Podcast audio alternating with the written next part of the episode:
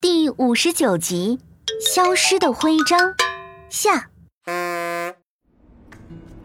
可可不敢相信眼睛所看到的，明明就在杯底的徽章，竟然被装着白水的玻璃杯这么一盖，就凭空消失了。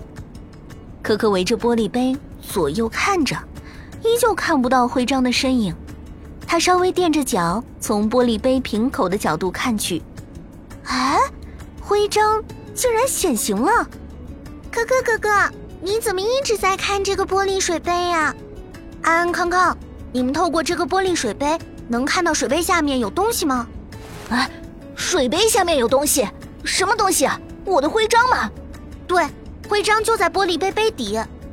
听科科这么一说，三个小朋友都紧盯着玻璃水杯，可透明的白水里哪有杯底徽章的影像？哎。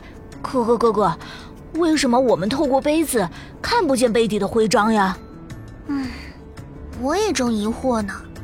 哎，让放大镜爷爷来为我们解答吧。可可说着，将放大镜拿了出来，对着玻璃杯扫了扫。孩子们好呀，是遇到什么难题了吗？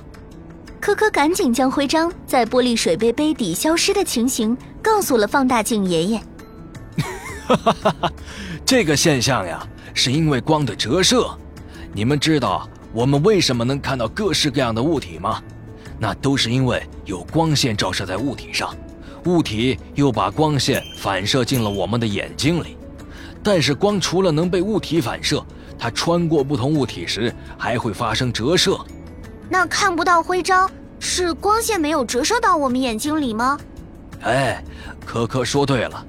我们要想透过玻璃杯底看到徽章，这个光线呀，就要穿过不同密度的空气、玻璃和水，最后才会到达我们的眼睛。但这样一来，是不是光线的折射就发生了很多次啊？当玻璃杯没有水时，光线只经过空气折射，虽然拐了一个小弯，但还能被我们眼睛看到。但是，如果玻璃杯里有水，折射会更加厉害。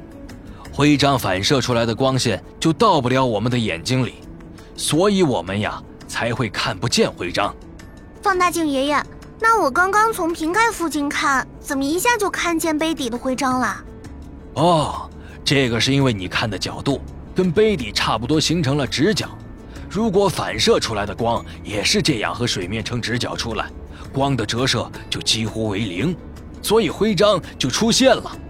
好神奇啊！不过这下好了，我的徽章总算是找到了。科科、安安和康康心里的疑虑得到了解答，孙小丸也重获了自己的徽章。几个小朋友享受着美丽校园中的午休时光，也渐渐期待起发现身边更多的神奇现象。